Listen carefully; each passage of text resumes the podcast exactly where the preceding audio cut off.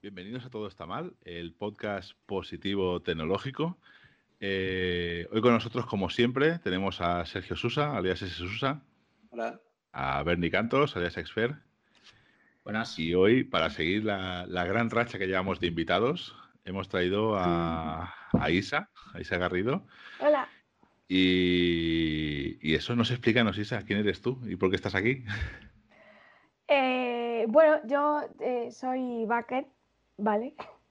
Aunque, em, bueno, he, trabajado eh, también de full stack, solo en Codify. Pero, eh, pero bueno, un poco eso. He hecho desarrollo web desde hace, desde hace ya siete años o por ahí. Y he estado en varias empresas, he estado en BQ, he, estado en Codify donde coincidí con, con Miquel. Eh, luego también he pasado por algunas startups, porque yo soy de Madrid, entonces eh, he pasado por algunas startups más en Madrid. La que así más, más conocida es, es Potahome. Pero luego me volví a Barcelona otra vez, porque echaba mucho de menos el mar. Ah. Eh, ah, no porque me convencieran, ¿eh? eh y, bueno, me, vine a Letgo, donde estuve dos años trabajando hasta hace aproximadamente un mes, que eh, me cambié a, a SEAT, donde estoy ahora mismo. Pero bueno, así mi experiencia más reciente es en es en Letgo, donde estuve como, como backend también. Eh, pero bueno, estuve haciendo así algunas cosillas más allá de la parte de backend, relacionadas sobre todo con eh, la diversidad en, la empresa, haciendo un poco como más inclusivo el, entorno laboral. Y bueno, tuvimos algunas iniciativas ahí muy chulas. Y aparte de esto, también soy profe en un máster de La Salle de desarrollo eficiente en la asignatura de testing. Y aparte de todo mi currículum laboral, eh, tengo tres perros a los que adoro y creo que lo tengo que decir siempre. no puedo no decirlo y ya está. Madre mía, somos, somos unos de nadie. ¿Por qué? No, nada, nada, no, no. No está mal, no está mal. Bueno, y, después de este momentazo, eh, eh, ¿de qué vamos a hablar hoy, Bernie? Bueno, pues no sé, aprovechando también que, Isa habrá vivido uno recientemente y que todos tenemos algunos en la cabeza, eh, pues queríamos hablar un poquito de procesos de onboarding, ¿no? ese primer día llegas a la empresa nueva con, no iba, iba, a decir nervios, pero a lo mejor no son los nervios, es como tienes ahí ese gusanillo de qué va a pasar, ¿no? Que, ¿Y cómo te va a recibir la nueva empresa? Pues un poquito de esto, a ver. Entonces, ¿qué nos puedes explicar? Algo que, sí puedas explicarnos del proceso de onboarding. Bueno, a ver, yo he vivido como las dos partes, ¿no? O sea, ahora mismo estoy viviendo la parte en la que yo soy la nueva incorporación. Eh, y claro, es complicado sobre todo porque, bueno, pues vengo de estar dos años en, en, una empresa, como en un puesto muy, o sea, como que lo tenía todo muy claro, ¿no? Además, eh, es el primer onboarding en remoto que he hecho en mi vida y es más complicado de lo que era para mí un onboarding en, persona, porque, bueno, pues al final, eh, estando con la gente, ¿no? Pues como que tiene más rollito, ¿no? Eh, es como más, más relajado, puedes tener conversaciones que no tienen que ser constantemente sobre el trabajo, aunque estés en un entorno laboral, ¿no? Pues a ver quién eres, qué haces, dónde vienes, qué música escuchas, mm, cosas así. Y, claro, un onboarding en remoto es como todo como súper concentrado y es muy a tope. Entonces, claro, es, eh, es muy intenso.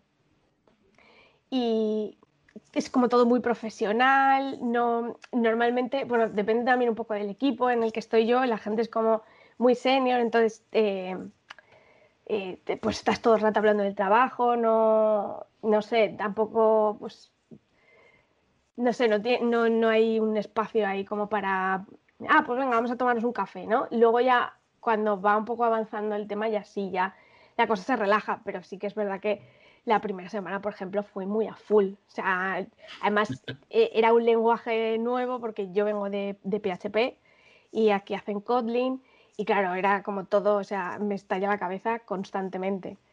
Pero, pero la verdad es que estuvo muy guay porque, o sea, ha estado muy guay, está siendo bastante interesante porque un día antes de entrar yo eh, recibí un correo de, la persona que iba a ser mi manager explicándome un poco, bueno, pues eh, em, un poco qué se esperaba de mí em, y diciéndome que, mm, bueno, pues que, no tenía que dudar de mí misma porque yo era una persona muy válida, porque era una incorporación interesante para el equipo, que es una cosa que no, no habían hecho hasta ahora en ningún onboarding en el que yo he estado y me parece muy interesante, especialmente para gente como yo, que mm, yo soy bastante insegura, entonces pues este tipo de cosas está guay porque simplemente es una manera de recordarte que, jope, que estás ahí por las cosas que has hecho hasta ese momento, por toda la experiencia que puedes aportar y que, y que tu opinión es tan válida como la de todos los demás. Y eso me pareció súper interesante. Además, también, o sea, hacía poco que se habían dividido en equipos, entonces también me decían en qué equipo iba a estar. Entonces está guay porque ya sabes un poco lo que te vas a encontrar eh, cuando llegues ahí. Y, y, bueno, más o menos eso es yo, yo creo que es lo más, así en general, lo más destacado que os puedo contar yo, no había pensado el tema este del, del remoto, del onboarding remoto. Debe ser, como todos van por página, ¿sabes? Debe ser súper intenso. Ya, eso yo tampoco lo había pensado hasta que me senté el día ese y dije, ¡buah! ¿Qué estoy haciendo? Hola, no conozco a nadie. Pero sí, sí, es intensito. Ya, una de las cosas que, que dicen sobre todo ¿no? es, es lo de de buscarte, pues buscarte un buddy, ¿no? Buscarte una persona que te ayude a socializar y aparte ya de personas que te ayuden con el mentorazgo de cómo funciona todo. ¿eh? Se pueden unir en un único perfil o pueden ser varios, pero creo que, creo que es bastante habitual que se te busque una persona cuando tú entras, pues para, pues eso, para ayudar a socializar, para ayudar a decirte, mira, pues ahora hacemos el café, ahora hacemos tal. Claro, con toda la parte del remoto, todo esto se pierde muy fuerte. ¿no? Entonces, es muy complicado si no hay dinámicas que ayuden a que esto siga pasando dentro del, remoto. Eh, probablemente, ostras, pues, pues va a hacer que esto se complique, ¿no? Hablan mucho de, hacer de las comunicaciones al principio que sean más, más directas, más en persona, no, no, en vez de mandarte un email, pues, pues oye, voy a tu sitio, oye, mira, pues me presento, soy tal y te iba a mandar un mail diciendo tal, pero hombre, pues mejor, pues mira, nos sentamos, nos tomamos un café y te explico, ¿no? Pero claro, supongo que depende mucho de, la mentalidad de la empresa, de cómo el equipo de people, recursos humanos o whatever se organice y, de si, si, se puede o no, porque claro, en remoto es que es cero posible, ¿no? Claro. Al final también hay como figuras, es decir, sí que es cierto que, ahora estamos, digamos, en un mundo nuevo y seguramente muchas de las empresas que, ahora están haciendo este onboarding en remoto no tenían los procesos o, las herramientas que igual que sí tienen empresas que llevan años en remoto para hacer este onboarding. Es decir, al final sí que es cierto que hay empresas que, que sí que tienen liturgias o, o, historias que ya venían haciendo antes para, generar este, este movimiento más social. Este, vamos a hablar de, cosas, del tiempo, de la música, de, lo que sea. Pero claro, también es, es, como mucho más difícil. Al final, algo tan tonto como la hora de comer, que es me siento con la gente, vamos a comer fuera, comemos en, en la cantina de, de, esto, en el restaurante o en el sitio de comedor de la empresa, pues es otra cosa, claro. Lo que sí que es cierto que es eso, que, ahora parece esto, que, se nos está olvidando un poco el factor humano muchas veces del onboarding y lo que decías tú, Isa, de que tú entres a cualquier lado y venga, a lo técnico, a lo te enseño cómo está esto montado, te enseño cómo técnicamente está esto, te enseño lo que vas a hacer, te enseño tal, y a veces te olvidas un poco de, bueno, mira, este es este chico, es simpático, eh, hace esto. Pregúntale, yo qué sé, sobre la lasaña, pregúntale cosas así. muchas veces se nos olvida esto y casi al final parece una tontería, pero cuando un equipo está muy cohesionado a nivel personal, muchas veces a nivel técnico rinde mucho más. Es decir, es el, factor este que muchas veces hemos hablado de remar todos como uno, de ser un equipo, todas estas cosas. que, si, que a veces parece que con estos onboardings se nos olvida. Y, y es curioso, ¿no? Porque a mí mismo, yo no he cambiado de empresa, pero he cambiado de equipo y me he comido una especie de onboarding que ha sido lo mismo. Es decir, venga, a nivel técnico, venga, ala, a trabajar.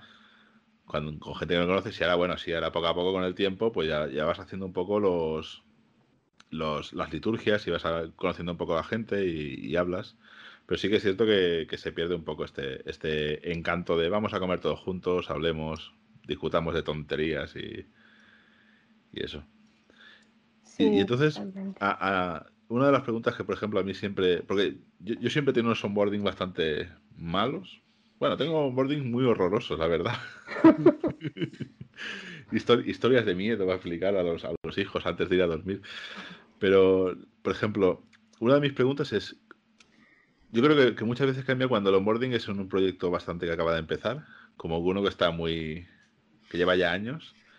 Es decir, ¿cómo, cómo, cómo afrontas o cómo se afronta el explicar el montón gigante de cosas que has de empezar a saber para trabajar? O sea, ¿cómo lo, cómo lo haríais vosotros? Eh, bueno, yo, a ver, no es este caso, ¿vale? Pero en, en Let Go sí que hicimos eh, un onboarding a, tres personas que se incorporaron, eh, una persona que se incorporaba de fuera y otras dos que se incorporaban al equipo de, desde otro equipo. Y a ver, a mí hay un, o sea, fue como un experimento, ¿vale? Pero es bastante interesante el tema de hacer un eh, storming para explicar un poco lo que es el, lo que hay hasta ese momento en el proyecto. Es interesante porque eh, cuando se sienta mucha gente junta a hablar de algo, mm, a veces surgen dudas que, nadie se había planteado y descubres cosas que, no sabías, incluso sobre un proyecto en el que llevabas trabajando un año, un año y medio. Y no sé, es una manera más interesante de explicarte cómo funciona que, oye, ven, siéntate aquí que te voy a decir que esta clase hace esto, esta clase tal, llama aquí, no sé qué, es un poco como más, es más dinámico, ¿no? Es más, más divertido. Yo estoy con Isa en esto, ¿eh? O sea, en el fondo, y relacionado con lo que decíamos antes, las cosas técnicas ya irán viniendo, sinceramente. Es decir, para mí lo primero es interacción social e interacción con negocio. Es decir, conocer qué está haciendo la empresa y, un poco, pues es un event storming, es más o menos hacerte las preguntas de qué, eh, qué está pasando, qué flujos ocurren, eh, en qué momento reaccionamos, en qué momento mm, tienen que pasar ciertas cosas. Y, yo creo que, que es una parte para mí es más importante que la parte técnica, sinceramente. La parte técnica poco a poco te irás haciendo y, en el fondo es que aunque, aunque te hagan un onboarding de un mes entero a fondo, no vas a conocer todos los resquicios del código y todas las tonterías que hayamos metido ahí porque, porque bueno, porque muchas se, le escapan a, cualquiera que esté aún trabajando en la misma empresa. Entonces, eh, ya irán ocurriendo y ya irán llegando. Yo creo que lo importante es el conocimiento del equipo y el conocimiento del negocio. Es que hay sectores que son súper, supremamente complicados, hay otros que son más sencillos y otros que son supremamente complicados. Ya, nosotros ya hemos trabajado en bastantes e-commerce y todos más o menos, más o menos se comportan de forma similar, más o menos, con alguna particularidad, ¿no? Pero claro, cuando cambias a un sector que no tienes ni idea, como en, el caso, por ejemplo, el último cambio que, bueno, Bernie también lo, lo, lo, experimentó, que fue al sector de electricidad. Yo no sabía, o sea, yo lo único que sabía era pagar las facturas, pero porque, porque me, pero porque me cortan la luz. que si no... Si no, mira, claro, entrar a, un, a, un, a este sector totalmente desconocido, que aparte es bastante complejo, bastante enrevesado y, y que requiere pues meses de estar hablando con personas que conocen ciertos procesos que se hacen, voy a decir milagrosamente, y, que salen bien, que salen bien de alguna forma, ¿sabes? Cosas que están manual, que están todas, que son, lo hacen en Excel, que es como, pero a estas alturas del partido y todavía utilizas Excel para hacer esto. Pues mira, que sí, y funciona, lo más irreal, ¿sabes? Entonces, claro, en, en, mi caso, por ejemplo, yo siempre he tenido boardings pues difíciles, ¿no? No han sido muchos, pero todos han sido, mira, tenemos este pollo acá, esto está que explota, ayuda.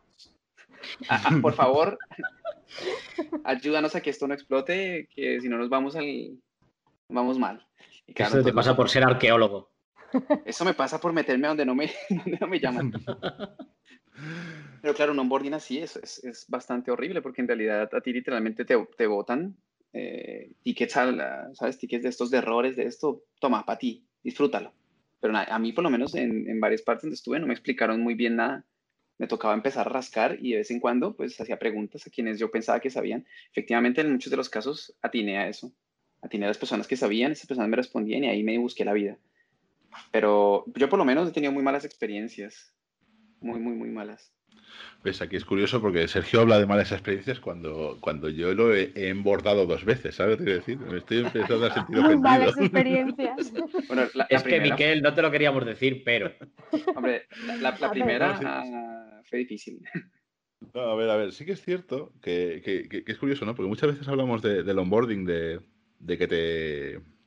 Eso, de hacer, de... ¿Cómo decirlo? De sufrir el onboarding o de ser, ser embordeado, como sea el verbo en castellano adecuado. Pero claro, es que también con nuestro nivel de años que llevamos en los sitios tal y cual, muchas veces hemos estado en el otro lado, hemos tenido que unir a alguien en el equipo. Y es algo que es, es, es, es lo de siempre que hablamos, que la parte humana de la tecnología muchas veces se nos olvida. Y muchas veces es lo que eso, el, el método de a Sergio, ten, mira, tenemos este pollo, arréglalo.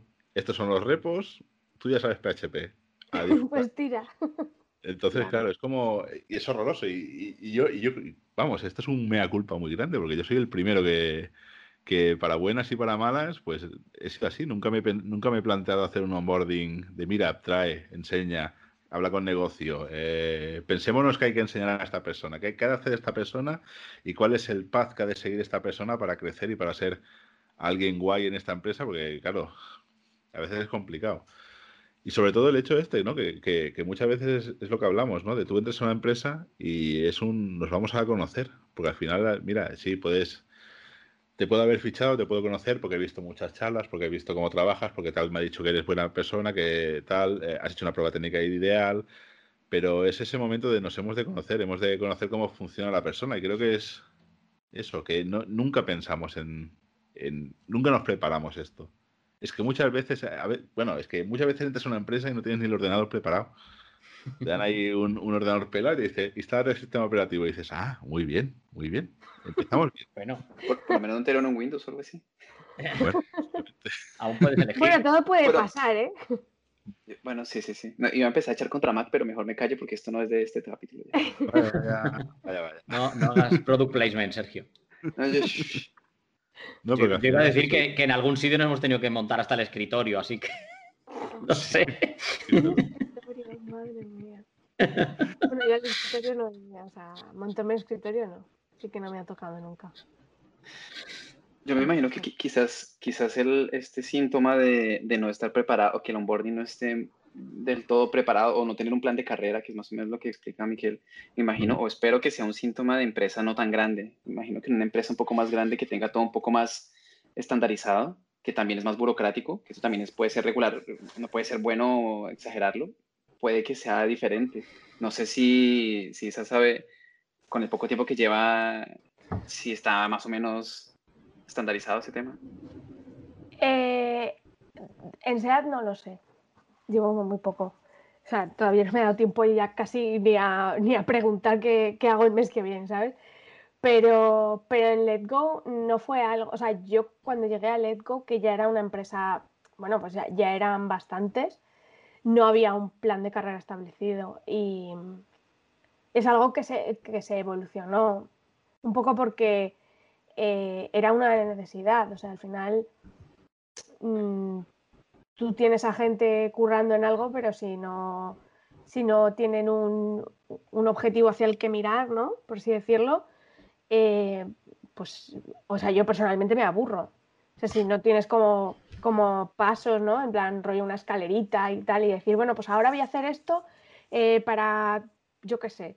Si es todo a nivel de ponte tus objetivos personales, que también estaba en empresas en las que era en plan de, oye, tú te tienes que poner objetivos personales, tú tienes que vale, está muy guay, pero si me pongo objetivos personales, igual mi objetivo personal es aprender a hablar chino y, no tiene nada que ver con mis habilidades como desarrolladora de software, ¿sabes? Entonces, no sé, yo creo que, que, que no es algo tanto de una empresa grande o no, sino de una empresa que en, el nivel de madurez en el que en el que dices, ostras, quiero retener a esa gente que está trabajando a día de hoy conmigo y que me gusta cómo trabaja y que no quiero que se vaya. No, es un poco la, bueno, o sea, es lo que veo yo. Ya. En el momento en el que, dejas de ser un recurso y pasas a ser una persona y, llegas a una empresa y la empresa tiene. No hace falta que tengas un departamento de, de, people que sea grande, solo hace falta que estén preparados para ello y que tengan claras las expectativas de una, qué queremos de esta persona, en concreto de esta persona o de un perfil similar al de esta persona en tanto tiempo, ¿no? En los primeros meses, a los seis meses, al año, ¿qué esperamos, no? Si la propia empresa no se hace un planning a largo plazo de el año que viene tú tendrías que estar haciendo tal cosa, eh, es que a la empresa no le importa que tú estés el año que viene y por lo tanto a ti tampoco te va a importar irte. Entonces, yo creo sinceramente que es un problema de, retainment, de, que las empresas no, saben o, no consiguen hacer bien el, pensar a largo plazo y, creo que es algo que está afectando a casi todo el sector de la tecnología, porque es que si, si lo miras ahora mismo, estar tres años en una empresa es como, madre mía, soy el senior de los seniors en... en el ancient, o sea, el Sí, ¿no? Eres el elder. Sí, es que a día de hoy yo no he estado todavía tres años en una empresa, ¿eh? Ya ves, yo llevo cinco en Codify y, me siento así. Claro, es que, o sea, que llega a un punto que dices, bueno, yo, y, yo qué hago aquí? O sea, mi, mi, puesto, vale, yo estoy aquí picando todo el día, pero, pero ¿y mañana qué voy a hacer? O, o cuál es el siguiente reto, o cuál es el siguiente paso, ¿no? Y pues si esa gracia no la tienes, ¿no?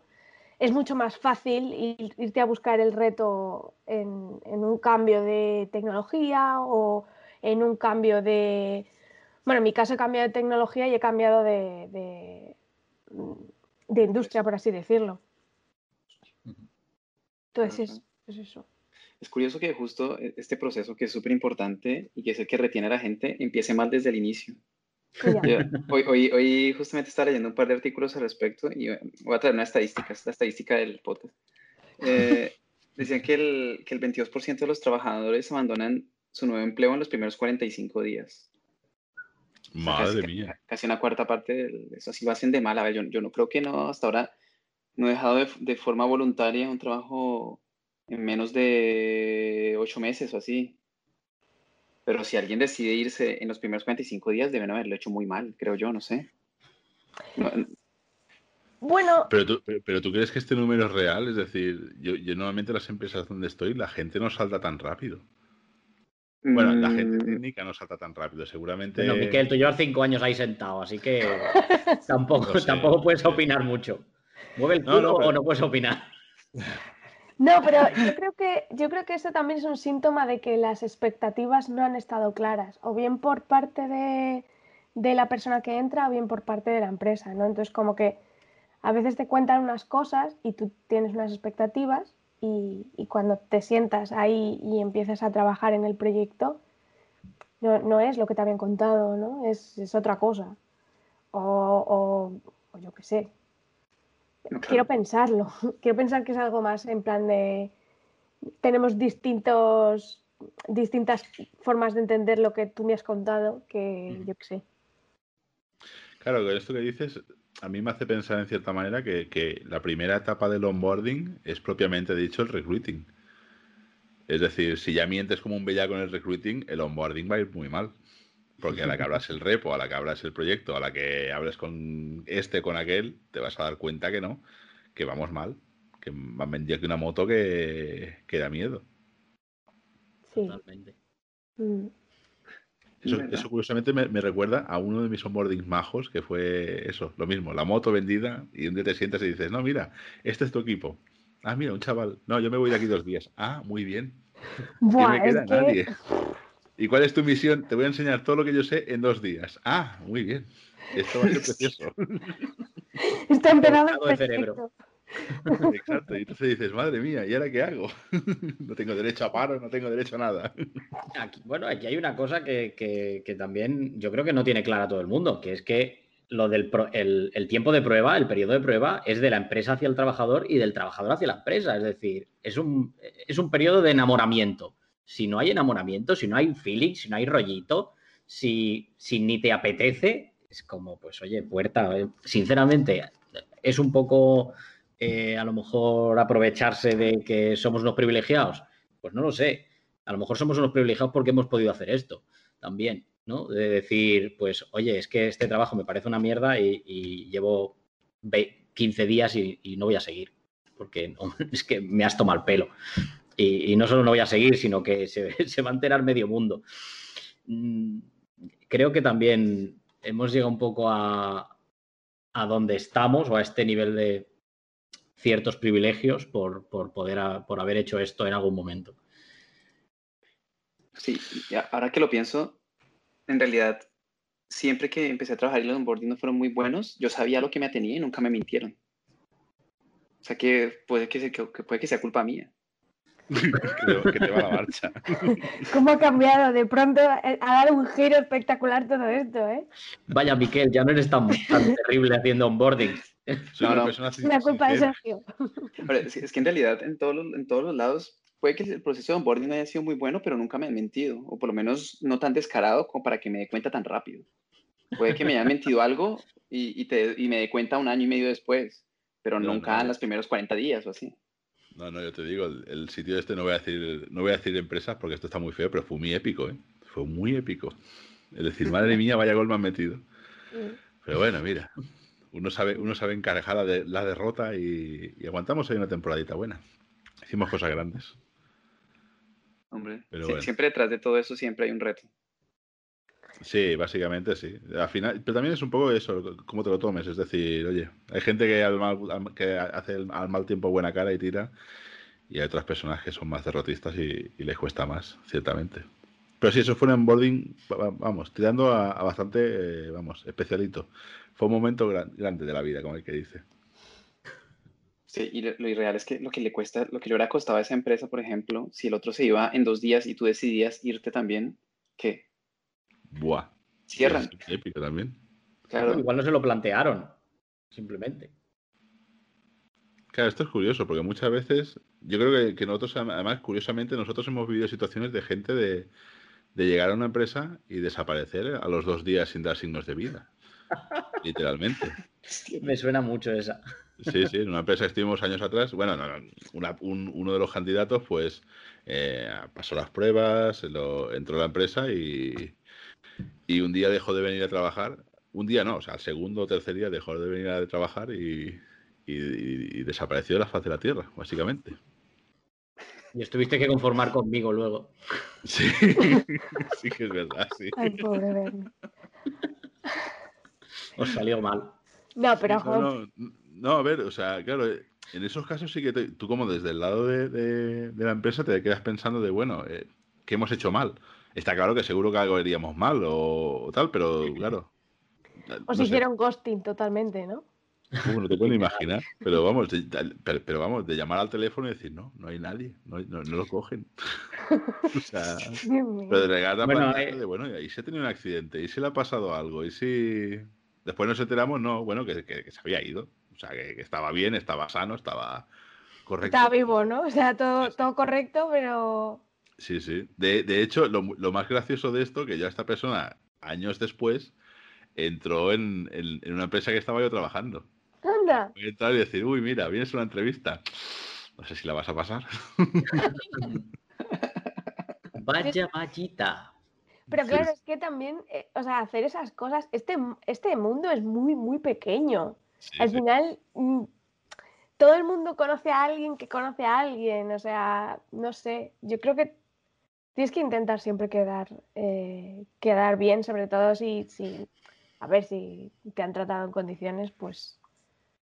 Bueno, y las empresas también deberían tomarlo en cuenta. porque así como, claro, cuando lo hacen mal, eh, la voz corre. Claro. Y ya después conseguir, si tenías antes problemas para conseguir personas, después de un episodio de algún tipo, cierra. O, bueno, o, contrata tercero, no sé. Hay pocas soluciones a eso. Yo creo que al final en estos casos tienes lo que dices tú, o cierras, contratas a terceros o rompes mercado. Es decir, pues mira, si antes pujaba X por un developer, pues ahora es 2X y ya está. Y a ver qué pasa. Hmm. Pues, porque al final eso es, el, la fama o el, ¿cómo decirlo? El, lo que hayas dejado o lo que hayas hecho como empresa queda, queda en la retina. Ya todos conocemos casos de empresas de Barcelona de, uy, yo aquí no entro que yo sé que aquí pasa esto, o aquí pasa aquello. O mira, es que hicieron esto hace cinco años. Sí, sí. Esto se queda. Por eso yo creo que es, que es importante el, feedback. Es decir, tanto de la gente que se queda, que suele ser la mayoría, como de la gente que se marcha antes de, los periodos de prueba o durante el onboarding. Creo que, una parte súper importante es eso, es tanto para la empresa como para la persona contratada, es importante el, feedback, ¿no? De cómo podemos hacer que la siguiente iteración de onboarding sea mejor, que, yo que sé, que tus seis primeros meses o tus próximos X, X meses sean mejores, ¿no? Hacia dónde vamos a, apuntar tu evolución, hacia dónde vamos a... Y, creo que todo esto tiene que, tiene que hacer que, o sea, tiene que ver con tener un equipo o, gente de, de, un equipo de recursos humanos involucrados. Porque esto, si tiene que salir del, equipo técnico, pues va a acabar saliendo en cierta manera y tal. Pero yo creo que, necesitas perfiles específicos que se encarguen de hacer estas cosas. Porque si al final todo lo acabamos haciendo los técnicos, pues, pues lo vamos a hacer como bien sepamos, pero you know, o sea, estamos ahí por, otras cosas. Estamos ahí porque sabemos hacer bien nuestro trabajo, que estaría guay que tengamos perfiles T y super T's y que abarquemos todo, sí, sí, maravilloso. Pero mejor personas que, sean específicas de, eso, de recursos humanos, people o el, apelativo extraño que le llamen esta semana, pero que se dediquen a encargarse de procesos de selección, procesos de onboarding y mm, el long term de una persona en, esta empresa, hacia dónde va a ir. El feedback, tanto tanto para el que se va como para el que se queda, creo que es súper importante. ¿Ves? Pero, pero, aquí es curioso, ¿no? Porque hablamos de feedback. Y muchas veces hay muchas empresas que sí que dicen, no, sí, hacemos feedback, hacemos one-to-ones, hacemos, si alguien se va, hacemos exit interviews y cosas así. Y tú como trabajador ves que hay una cosa y después, mm, lo típico, o sea, tú hablas con tus compañeros y, y sabes qué ambiente hay y no, muchas veces las empresas esto lo hacen un poco como cara a la galería. No hay como actuaciones reales sobre esto. ¿Sabes lo que quiero decir? O sea, me da la sensación, por ejemplo, Exit Interview. Sabes, mira, este se ha ido porque estaba hasta los cojones de tal. Y lo sabes, porque todo el mundo lo sabe. Pero en el Exit Interview, no, yo me voy porque no, busco un reto nuevo. No, los cojones, tú te vas porque no aguantas a esto. Y es así, y todo el mundo lo sabe, pero, pero mentimos como bellacos. Y muchas veces la, gente dice, no, pues sí, hay alguno que sea valiente que dice, no, no, yo me voy porque no aguanto esto. Y la empresa dice, pues muy bien, pero ya te has ido y me es igual. Entonces, no sé. Es como, es como complejo. Es decir, eh, aquí está muy bien la teoría, pero la práctica yo soy muy pesimista. Todo está muy mal en esto. Todo está mal. sí, y realmente no, vamos, creo que ojalá cambiésemos mucho, pero no, no lo veo yo claro. Yo ah, La parte del feedback está rota de todos los lados. ojalá Isa me explique que no, que no, la empresa lo hacen bien, pero no sé. Ojalá, ojalá, pero el tema es que yo creo que es más complejo que hacer una exit interview, ¿sabes? Porque es imposible, o sea, cuando se te va una persona que lleva X tiempo en la empresa, o sea, no alguien que ha entrado hace 10 días. No, claro. Porque es muy complicado, pues eso son cosas que no han encajado desde el principio. Pero si se te va alguien que lleva mucho tiempo, o sea, si, hay one-to-ones con esa persona, algo debería haber salido. Y si no ha salido algo es porque realmente no confía, no confía en, comunicarse con sinceridad sobre lo que está pasando. Pero una exit interview, o sea, eh, es como si te digo yo ahora mismo, en una hora resúmeme mm, qué ha pasado en los últimos seis meses. La mitad de las cosas se te van a olvidar. Y cosas que han sido súper importantes para ti o que, han dicho, han hecho que digas, joder, no quiero seguir haciendo esto o me encanta esto y quiero seguir ahí a tope. ¿Sabes? Entonces creo que el proceso es como mucho más iterativo, es más de, de, de verdad, pues si tienes one-to-ones mensuales, pues llevar la cuenta de lo que ha pasado, eh, tener una relación mm, de, confianza. O sea, no tienes por qué ser súper amigo de tu manager, pero sí poder confiar en, esa persona y poder decirle sinceramente, oye, pues es que esto yo veo que no funciona. Y aunque no, aunque luego no lo solucionen, ¿sabes? Pero tú, tú lo has dicho y eso está ahí. Y el día que tú digas, oye, yo es que ya está, ya, ya hasta aquí, yo me voy, que ya está y, igual dices, pues es que me han ofrecido más pasta, o es que quiero cambiar de, yo qué sé, me voy a hacer frontend, o me quiero hacer o cualquier cosa. Pero ahí está todo lo que tú has estado diciendo durante todo el tiempo que, has estado y que, que has expresado em, con que no estabas bien. Porque si te lo quedas para ti, ¿sabes?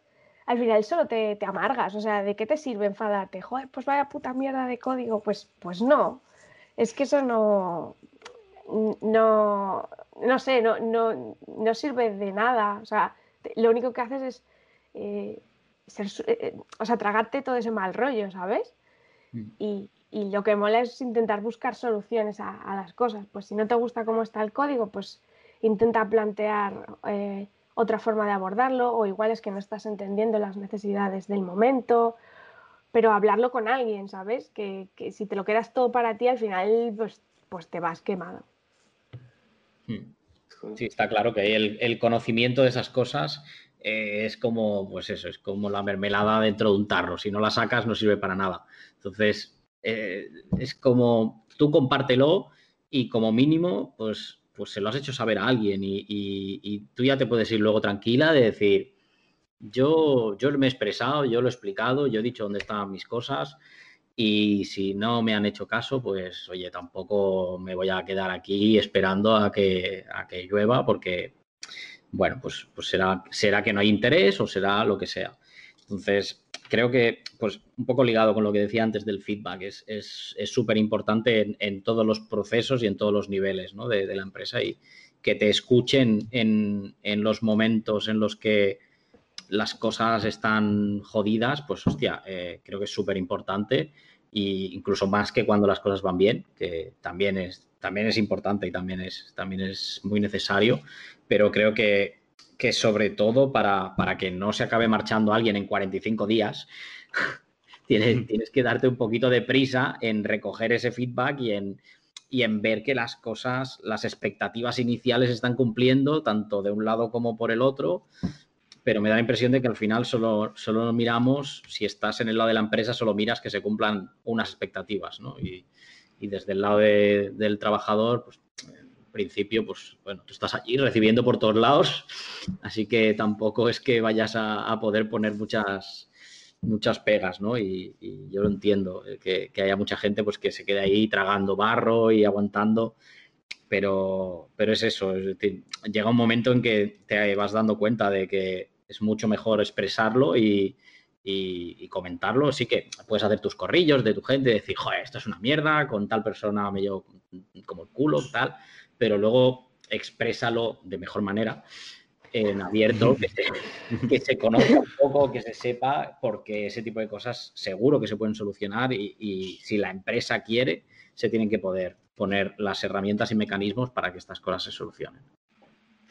De hecho, tomando un poco la, palabra que decía Dani, yo creo que una cosa que se deja de hacer y que yo me he dado cuenta últimamente, hace relativamente poco, es dar feedback positivo. O sea, el, el, el, otro día, no me bueno, tuve una circunstancia, bueno, ya hace meses, eh, que vi una, una compañera que estaba como baja de ánimos, porque había estado en muchas reuniones, había estado esto, pero había hecho su trabajo espectacular, o sea, cero quejas de esta mujer, muy, muy, muy buena. Y, y no sé por qué, bueno, me, algo me hizo clic ahí en la cabeza y dije, hostia, hace mucho que no felicito a nadie por algo que haga bien, aprovechemos. Y, fui, le di, bueno, fui, no, sí, fui, en ese momento no estábamos confinados. Eh, fui y le dije, oye, bueno, no voy a decir el nombre, pero le dije, oye, muy, trabajo espectacular, muy bien hecho. Me ha sorprendido. Y, y la cara, la transformación de su cara, de estar con un estrés hasta arriba, que estaba que se botaba por la ventana, a una, a una sonrisa que no se la podía quitar nadie, a, mí me, me dejó súper feliz todo el día. A mí, o sea, ella se puso súper feliz, yo me quedé súper feliz porque la había hecho feliz. y es un necto súper simple y que no le cuesta a nadie nada. Pero nunca, o es muy pocas las veces que tú ves a alguien dar un feedback positivo. Realmente pensamos en feedback como casi siempre negativo, lo cual es súper triste. Qué razón tiene, macho. Totalmente, ¿eh? Totalmente. ojalá diéramos más feedback positivo. últimamente estoy intentando dar más feedback positivo. A veces cuesta. No porque todo, eh, porque hay muchas cosas muy mal. Pero si hay alguna una pequeña cosa, deberíamos eh, impulsar un poco este feedback bueno, ese feedback positivo, ojalá. Claro. Oye, y volviendo al tema que nos ocupa hoy, del onboarding, y, eso, porque empezamos a hablar de una cosa y siempre nos liamos. Eh, para vosotros, y, sin contar a Isa, ¿cuál sería, o si tú danos tu opinión, pero vamos, te deseamos una larga vida en SEAT. ¿Cuál sería, si mañana, si mañana cambiaseis de empresa, cuál sería vuestro onboarding favorito? Uf, onboarding favorito. No favorito, favorito no, pero ¿cómo El deseado, ¿no? Qué, bien, tratado me he sentido. Bueno, piensa que contando que si fuese mañana empezaríamos con un, con un confinamiento, bueno, confinamiento no, pero sería en remoto y, por lo visto la experiencia no suele ser muy buena. Eh, yo me lo pensaría, ¿eh? me lo pensaría muy fuerte. Pero bueno, sí que, para mí es eso lo que comentaba antes, para mí es importante tener, tener referentes en la, en la empresa antes de entrar y por eso siempre, la verdad, siempre, siempre he acabado trabajando en empresas donde ya conocía a alguien.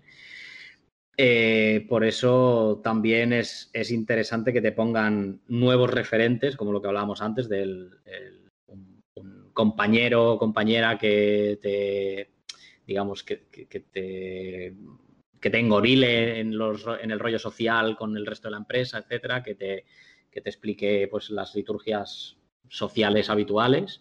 Eh, una persona que ya no sé si llamarlo mentoring, pero que te, te dirija a nivel técnico de más o menos, pues ahora deberías estar para atacar ciertas tareas y, eso que te pongan una tarea inicial que sea un poco un quick win, que sea un poco reto, pero que, que, sea un, win rápido, ¿no? De que puedas, puedas entrar en la empresa y, subir algo pronto, que en producción haya algo ya tuyo antes de, antes de 45 días, esperemos que seguro.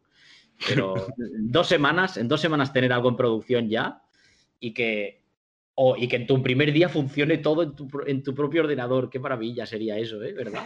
Que llegues y te, lo pueda, y te puedas clonar todos los repos del, del proyecto y que le des a Enter y, se, levante un Docker con todo. Bueno, tío, deja, no, voy a parar de, voy a parar de soñar porque todos me van, a partir de ahora todos los onboardings me van a hacer poca cosa. para mí eso es importante, el acompañamiento tanto social como técnico y, que, haya pocos impedimentos en, la developer experience. Yo es curioso porque yo a esto que has dicho, que lo firmo todo, te añadiría un pequeño manual de instrucciones de la empresa. Es decir, cosas tontas como a quién tienes que llamar para conseguir equipo. Eh, uy, en la entrevista te dije que había una política de comprar libros para conseguir un libro has de enviar un mail a esta persona. Eh, las nóminas se cobran el día tal. Eh, yo qué sé, si tienes que pedir una baja, se la envías a esta persona. Si tal, a esto, porque parece una tontería, pero tú entras en un sitio y no conoces ninguna de estas liturgias más burocráticas. Es decir, pero yo creo que es algo súper útil, porque si no es que vas muy perdido. Dices, oye, ¿y cómo pido las vacaciones? No sé. ¿Cuántos días de vacaciones tengo? Bueno, pues no sé. bueno, los, los, los, los A ver, te lo miran el contrato. No, tú, tú, no, tú, no, no, no, Bernie, tú, tú ríete. Yo tuve una experiencia. Very important, very important. Negociad las cosas antes de entrar. Negociad las cosas antes de entrar en la empresa. No, no, Bernie, Negociad vacaciones, etcétera, etcétera, todo negociadito. No, no, pero que no es eso. O sea, no es eso. Yo, yo trabajé en una empresa bueno, en una empresa no, en la Universidad de Barcelona, como personal de administración y servicios. Y en el contrato, pues lo típico, hay 20 no sé cuántos días por año trabajado. Bueno, era un pelín menos porque yo era media jornada, bueno, estas cosas legales. Y, y, llega, faltaba un mes o un par de meses para acabar el año y me viene la gente de recursos humanos de, ¿no te has cogido los días de libre elección? De libre disposición. Y yo, claro, es que estos los cojo si me hacen falta, no por tal, no, no, no. Te los has de coger porque aquí los hacemos así. Pues bueno, si hubiese habido un manual de tienes tantos días y estos también los tienes, pues me los hubiese cogido. Que te los y, como eso, 10.000 cosas. yo qué sé, algo tan tonto como tener el equipo, ya, no que funcione el entorno, tener el equipo el día que quieres. Oye, mira, he pedido un ordenador con unas pantallas y, que estén montados. Ya sería la rehostia. Pues muchas veces te dan la caja y te dicen, ten, chaval, montate tu escritorio. Esto se le supone un poco, ¿no? O sea, quiero decir. Sí, sí, sí, sí, por suponer, se supone todo lo que tú quieras. Sí, yo qué sé, a veces muchas tonterías como, yo qué sé, si la empresa tiene camisetas o pegatinas o tal, pues ¿por qué no un, lote de, merchandising de la empresa? Siempre queda más. Welcome pack. Hombre, claro. Pero qué menos. Claro. Exacto. tú ya tienes tu coche, Isa. no, pero tengo una camiseta monísima que pone ese ¿eh? Y una pegatina de portátil muy guay. Yo con eso pues ya está, ya no necesito más. Está bien, me parece curioso porque, en Codify una de las cosas que funciona es el Welcome Pack, que es algo que, instauraron después de que yo entrase. A mí me pusieron un ordenador con un montón de poses encima que ponían Welcome. Eso era mi Welcome Pack, básicamente. Era un pack chiquitito, pero era un pack. Sí, sí, a los que entran se les da camisetas, gafas, pegatinas, vino, botella de vino. ¿Vino? Ah, sí. sí, botella de vino. Eso tú no lo viviste, me parece. No, no, a mí, a, mí solo me dieron el vino. Por ahí. Yo pues rateé por ahí la, una, una, taza que tengo, unas gafas, camisetas sí que nos dieron, pero porque fue el viaje de Ibiza. Pues fíjate. Joder. Bueno, aún te diré más, en Codify hay gente que ha entrado directamente al viaje de, al, al on-site. Ten, esto es tu welcome pack. ¿Perdona? Directamente. Yo fui a una fiesta de ah, Navidad. Antes de entrar. Antes de entrar. El viernes anterior. No vamos a hablar de este tema porque es muy... Sí. Corramos un estúpido velo. No, pero a veces eso, muchas veces falta eso, el, el saber a qué te tienes a nivel yo qué sé, de operación, algo tan básico. Mira, el lavabo está aquí. Porque trabajamos en empresas pequeñas, pero muchas veces entras en la típica empresa de cuatro o cinco pisos y dices, ¿dónde está el comedor? Y no te lo explica nadie. Entonces, yo no sé. pues para eso va bien tener un, un buddy que, al menos para estas cosas te va a ir guiando. Pero sí estoy de acuerdo en que, en que un manual de, bueno, a, quién dirigirse si ocurre tal, estaría bastante bien. Lo apunto en la lista. ¿Y tú, Sergio, qué, nos añades? A lo que habéis dicho, yo creo que no puedo, o sea, escribir todo lo que habéis dicho, pero no se me ocurre. A ver, yo pienso. Que te expliquen los valores de la empresa. Eh, eso, no, eso está en el manual, seguro. en la primera página. Seguro, seguro. Es que es demasiado pedir que, que haya un, un, lugar donde no haya un software que esté destruido. Pero bueno, eso, eso ya. Eso es mucho pedir. Siempre te lo vas a encontrar. Entonces yo ya estoy resignado, ya, ya lo sé. Pero no, yo, yo, no creo que pueda agregar mucho más, la verdad. Mm. Isa, añádenos algo, que son las que ha quedado colgado Sergio. ¿Qué le hace falta a tu onboarding? ¿Qué le hace falta a mi onboarding? Bueno, no, la verdad es que estoy bastante contenta con mi onboarding, ¿eh? Pero si no sé, si... O sea, si pudiera añadir algo, sí que estaría guay a lo mejor. Em, no, creo que, explicar los valores de la empresa porque a, muchas empresas les, mola mucho, no se les llena mucho la boca con poner pizarritas y, mensajitos mega guays y luego eh, al final los valores de la empresa son las cosas que eh, la gente, las, las decisiones que se toman en el día a día y que se premian o no se premian o, o se permiten o no se permiten. Pero sí que molaría, yo que sé, a lo mejor en ese manual que decía Miquel, ¿no? Em, dar un poco mm, unas notas de, cómo nos dirigimos a la, a la gente que, que, hay a nuestro alrededor, ¿no? Eh, somos una empresa mega guay en la que todos somos, eh, tío, o buscamos un poco más eh, hacer saber que, que somos inclusivos, que, no, que, sabemos que hay diferentes realidades, ¿no? y que no, son todas las mismas que las de la mayoría. Yo qué sé, a ver, que parece una tontería, pero una de las cosas que más me, me moló en Let's Go que conseguimos fue un baño unisex, porque teníamos un baño de chicos y un baño de chicas, ¿no? Y, conseguimos que el tercer baño que había se hiciera unisex. ¿Por qué? Pues, mm, pues porque a lo mejor había alguien que no se sentía cómodo identificándose con, con un, muñequito o el otro, pues mm, vamos a dar esa facilidad, ¿no? Entonces yo qué sé, pues unas guías así. E-, este Codify lo tenemos arreglado, tenemos un muñequito de un gallo y un muñequito de un gato. y ya está, tú decides. Y, donde quieras. Tú decides. Pues algo así, ¿no? A lo mejor que no sea todo tan tan como tan normativo, ¿no? Tan como ha sido siempre. No sé. Mm. Sí, hay muchas cosas que de anacronismos que nos va a costar de quitarnos de encima y, sobre todo me parece triste que, en tecnología, que se supone que es una de las ramas más nuevas, que sigamos viviendo aún eh, cosas del siglo XVIII. Es, me parece eh, tan absurdo pero es que si, empezamos a contar que, eso, que ni siquiera se tiene en cuenta el, feedback de, la gente que, está trabajando en una empresa, ¿no? Es como, ¿cómo puedes, cómo puedes plantearte el, hecho de que, vayan, de que vayan a saber ir más allá, ¿no? Entonces, cuesta mucho de, activar esta, esta, rueda y cuesta mucho que coja inercia. Eh, desde luego que, o sea, full 100% con, con añadir eh, más variedad en nuestros equipos, más, eh, mm, bueno, de, ya te digo, de todo tipo.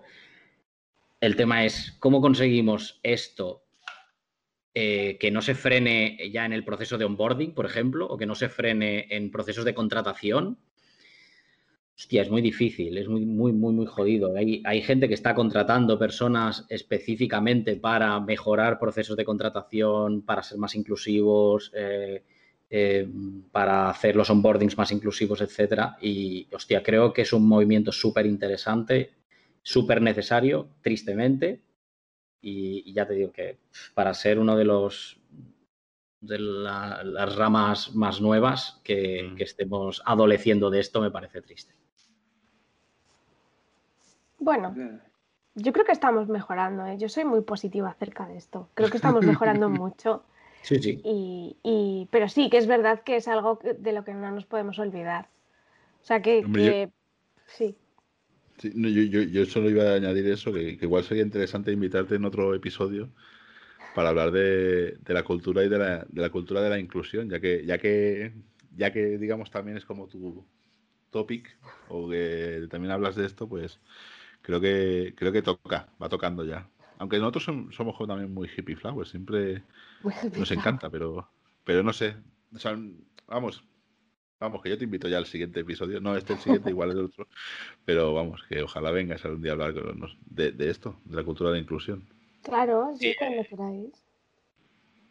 Estaría bien, ¿eh? claro, aquí nosotros somos súper variados super, y súper inclusivos, ¿eh? porque mira aquí los, los tres cis white men bueno, Sergio es medio, Sergio es medio minoría, pero.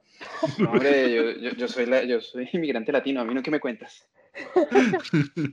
No sé. Pero sí que sí que nos hace falta abordar el tema. El tema es cuándo, cómo y con quién. Con Isa, eso ya te lo he dicho yo.